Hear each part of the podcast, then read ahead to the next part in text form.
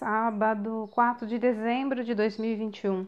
A leitura do texto bíblico está no livro de Levítico, capítulo 7, versículos 37 e 38. O título de hoje é Sacrifício Perfeito. Quantos tipos de sacrifícios são enumerados e prescritos nos primeiros sete capítulos de Levítico?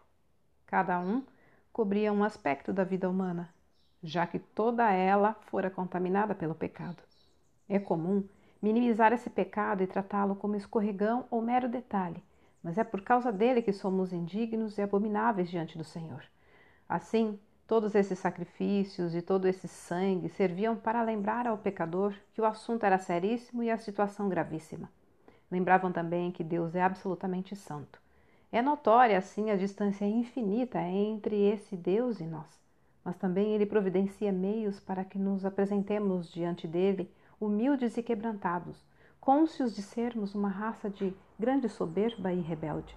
Homens e mulheres cheios de si mesmos e transbordando com frequência de desprezo pelo próximo e pelo Senhor. E não só isso. É surpreendente o fato de que esse Deus nos queira para si e deseje reestabelecer um relacionamento com a humanidade caída. Uma verdade ainda mais extraordinária e arrebatadora. Todos esses sacrifícios que os judeus precisavam observar para serem aceitos diante de Deus foram cumpridos de uma vez por todas por Jesus.